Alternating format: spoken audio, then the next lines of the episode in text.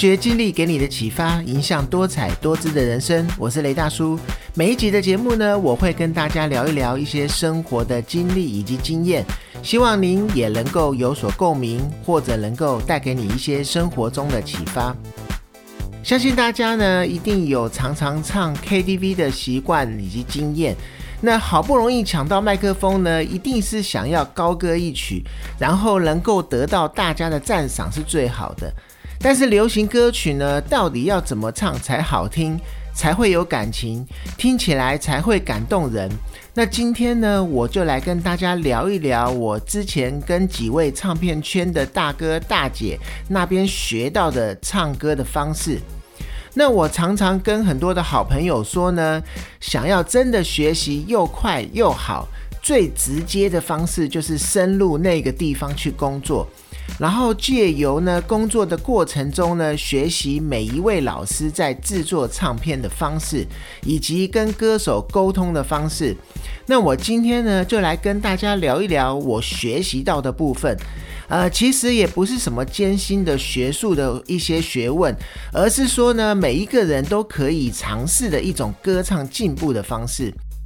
那流行歌曲的演唱方法呢，主要是一种富有激情啊、即兴的一个表演方式。那同时呢，它当然也承袭了一些严肃的发声部位状态啊。那我们今天就不去讨论一些发声部位或者一些比较专业的唱腔唱法。那流行歌曲的唱法呢，常常就有如是真假音的转换呐，在高音的部分呐，或者是一些跳跃式的演唱方式，连续跨越八度音的一些声音方式啊，这些都是流行歌曲常常会出现的一些演唱方式。那这些呢，如果是不具备有相当纯熟的演唱技巧的话，是根本无法把一首歌唱唱得好，然后又有感情的。那流行歌曲的演唱方式呢，其实还会常常出现的，比如说就是采用哑音、气音呐。那这个的话，我们比较熟知的，当然我以下说的是一些比较经典型的一些歌手的部分。那比如说像阿杜啊，或者是比较资深的歌手如姜育恒啊，这些都是比较有哑音、气音的方式来演唱的。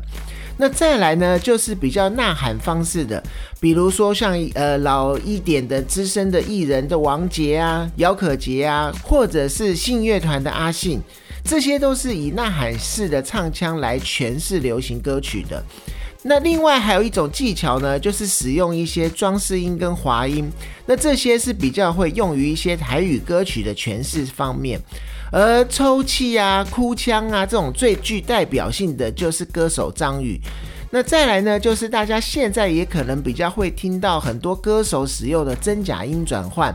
那在这样很多歌手呢都会使用这样的方式。那比较具代表性的就是比如说像王力宏或者是周杰伦的某一些歌曲的诠释方式。用以上这些技巧去融合、去演示歌曲的时候，就可以让整个歌曲的忧伤啊、悲戚啊，或者是一些真挚的感觉、微软的感觉或激情的感觉，然后让它在流行歌曲的演示中可以表现出来。那当然也会有一些歌手是运用肢体的语言融合节奏的表现方式，然后运用混声啊、和声，然后具有一些更强烈的感染力。加上一些歌手呢，他会创造出更多高度炫技性的演唱，然后这样子的一些演唱方式融合起来以后，就可以使歌手在舞台上面产生震撼人心的表现。那还有一种比较特别的唱法，这个也是我呃从以前到现在非常喜欢的一种感情的唱法。那这种唱法也就是说话性的唱法。那最具代表性的，几乎是大哥李宗盛他所创作的所有歌曲，几乎都有这样子唱法、唱腔的方式。那比如说，呃，大家比较熟知的，可能是莫文蔚的《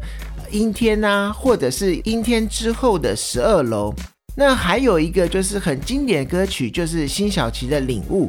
那这一种说话式的唱法呢，也影响了很多比较新的创作歌手，来改变自己另外一种独树一格的方式。比如说像卢广仲，也是多多少少受到这样子的一个唱腔、一个创作的方式所影响。那当然呢，我们讲到流行歌曲呢，演唱的话，它的良好的站立姿势也是很重要的。那不要认为说只有美声啊，或者是民族音乐的一些唱腔呢，它讲究姿势。我们如果从人的生理机能以及发声的状态上面来讲呢，不管是哪一种唱法，其实都是一样的。如果说我们驼背的时候发生回使胸部所挤压，那气息无法畅通的在体内所流动的话，那我们翘下巴的时候会造成颈部的松弛，然后咽壁的肌肉也无力。那这样子的话，我们唱高音都会是困难的，也会影响整个演唱的诠释。嗯，我们流行歌曲呢，在情感的结构上面演唱的变化，它是非常重要的。那唱歌呢，其实是一种语言的一个转换，也就是说，用唱的方式把你的语言所表达出来。那当一个歌手呢，站在舞台上的那一瞬间的时候，唯一要与观众所相通的，也就是你的真心、你的真情，要让每一个观众、每一个听众都要感受到。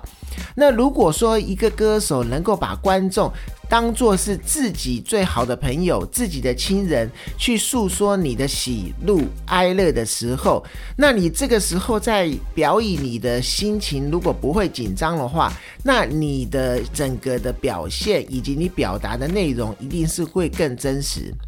那至于说呢，我们要怎么唱才会有感情呢？那我们歌曲的创作，呃，简单的来讲是分为三个部分，是一个就是作词，再来就是作曲，那再来一个也是我觉得很重要的部分就是编曲。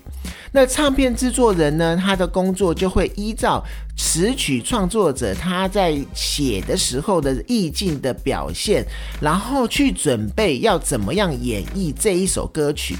然后，或者是说要跟编曲的老师去沟通，要用什么样的形态来把这一首歌曲做编曲。那编曲的老师呢，也会依照歌手演唱的习惯。比如说，这个歌手是美声型啊，或者是技巧型的，然后去增加他在乐器上面的配器，把整个歌曲的空档部分都补满，让歌曲听起来是一个一个的层次慢慢的堆叠上去。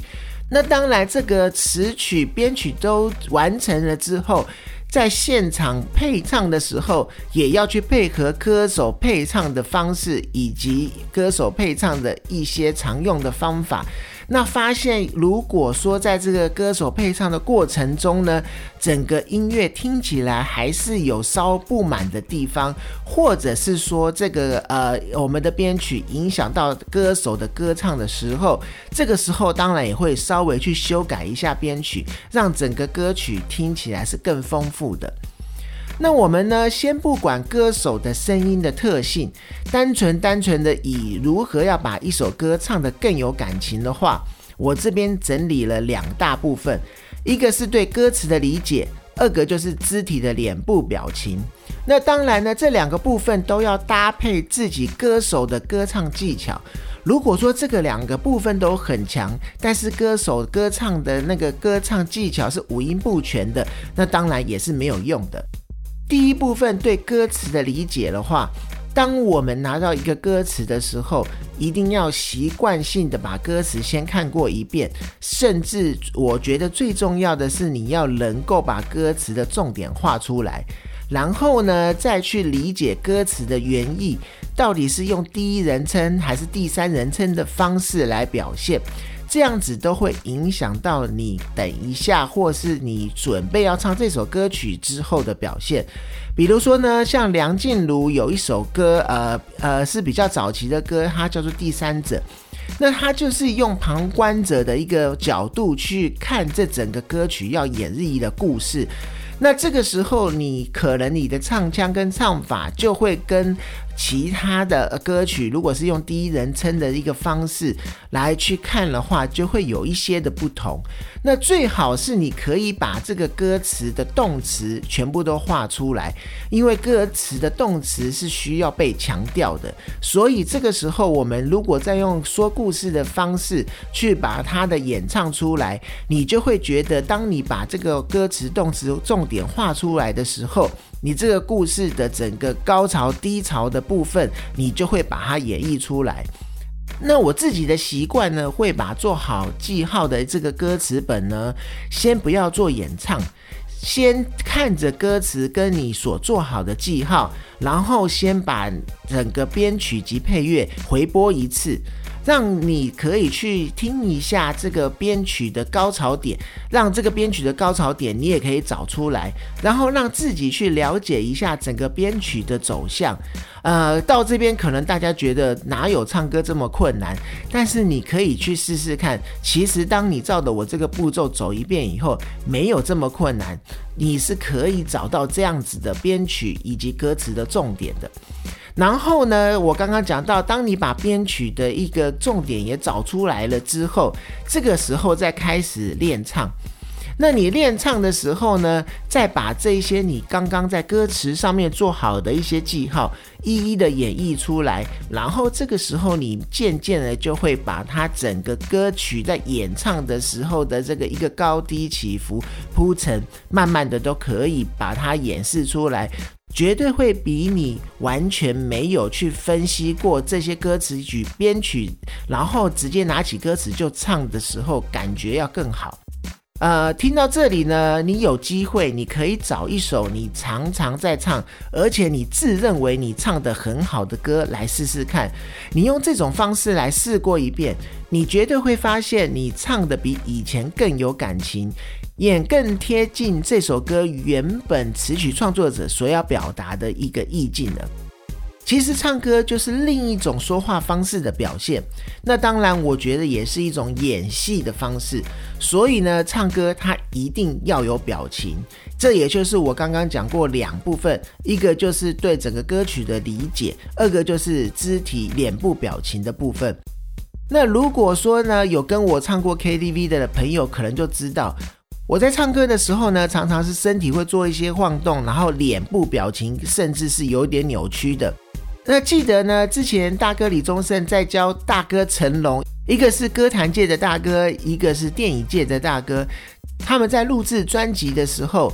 那大哥李宗盛跟成龙大哥在交唱的时候呢，特别的告诉他，在唱歌的时候脸部一定要有表情。那个时候呢，成龙大哥还不相信有表情跟没有表情唱起来哪有什么差别。那后来呢，把窗帘拉起来以后，大哥李宗盛呢听了两次，马上就可以分别哪一次成龙大哥是用有表情的方法去唱的。所以说呢，其实你也可以试试看，这些都是非常有用的方式。只是说呢，当然你在唱歌的时候看起来可能会比较丑一点，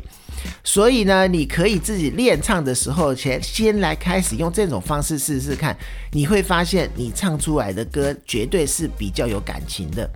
另外呢，我觉得呢，不论是写歌、唱歌，都是很好体验生活非常重要的一部分。就是说呢，如果你没有经历过失恋，或是你没有经历过一些痛彻心扉的一些感觉的时候，你绝对很难把感情的歌唱好。你可能充其量就是把这首歌的所有音符给唱对，但是你很难把这个感情给唱得好。所以呢，我们常常在跟歌手教要歌手怎么唱歌的时候呢，会常常请他再想一下他一生中最难过的事情。那甚至也会跟他说，呃，可能有没有去想一下，去思考一下之前有没有遇过，不管是分手或者是亲人离开的时候的一个感觉。所以呢，常常就会有歌手在配唱的时候唱到哭的无法再继续录音。你就会常常发现呢，感情丰富的人呢，都会是写作以及歌唱的艺术家。那我们日常生活呢，平常练习的方式呢，就是要常常把平常生活中的喜怒哀乐的一些亲身感受呢，储存在大脑里面。那一旦要需要这些感觉的时候，你马上就会把它调出来，然后呢，就会加在你的演唱情节之中。再来呢，你还有一个很重要的部分，就是如果你要去演唱歌曲的时候，你要如何抓住节奏以及韵律来演唱。那每一首歌曲呢，都有它自己一个特有的节奏韵律来演唱的一个表现方式。那如何抓住歌曲的重点，就是要唱好这首歌曲的关键。所以呢，某些程度上，你要懂得打拍子，也是增加歌曲 grooving 的一个最好的最佳方式。那如果说怕唱歌的时候，你打拍子会有声音，不管是在呃 KTV 唱歌或者是录音的时候，你怕把这些声音给传达出去，那你可以练习用手挥舞的方式来打拍子。那或者是说有一些老师会教你用脚趾头来打拍子，当然这个是可能困难一点，需要练习。那但是呢，你如果用这些方式打拍子的话，你就可以不必担心到收音的问题了。那你慢慢的、慢慢的就可以把这些歌曲的节奏给演示的更好。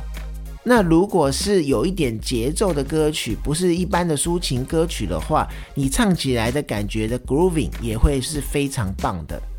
那我常常觉得呢，词曲创作者呢写出一首作品，叫做第一次的创作，也就是第一个步骤的创作。那你要怎么样去看到这一个词曲创作演绎出来的感觉？也就是要靠歌手的第二次创作来完成。那像同一首歌呢，我们常常听到有一首歌可能后来呃经过另外的歌手来翻唱，或者是说网络上有很多的素人呢会去 cover 一些流行歌曲。你会发现同一首歌是不同的人来演唱的时候，它出来的效果是完全不一样的。哪怕它的编曲是完全没有改变的，你听起来它的唱腔唱法只要改变的时候，整个歌曲听起来的效果也是完全不同。所以才会说词曲创作者呢是第一次的创作，然后到了演唱者又会有了第二次的创作。其实有一些你常常听到的流行歌曲，在整个曲式上面呢是非常简单的，它的整个结构啊也其实不复杂。但是经过一个会唱歌好的歌手，他细致恰到好处的一个演示处理之后，你会发现这整个唱出来的东西，这整个唱出来的感情是非常丰富感人的。所以说呢，我们说演唱者才是最重要的一个歌曲的诠释者。那今天呢，我分享了很多呢，我曾经跟大师不敢说偷偷学，就是在旁边跟着学习到的一些歌唱技巧。那它并不是什么呃需要什么用到一些艰深的发声的一些技巧啊，或者发声的部位啊，或者是一些声乐型的一些歌唱技巧，而是说呢，我们每一个人都可以在家里，然后透过一些日常的简单练习方式，然后去让一些喜欢唱歌的朋友得到一些小小的帮助。如果说呢，各位有什么建议或者是问题呢？那如果你又是用 Apple Podcast 收听的，你欢迎你留言给我，告诉我。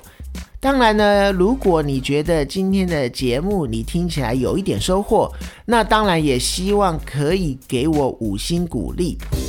发掘经历给你的启发，影响多彩多姿的人生。我是雷大叔，今天的节目呢就到这里，谢谢各位收听，我们下次见。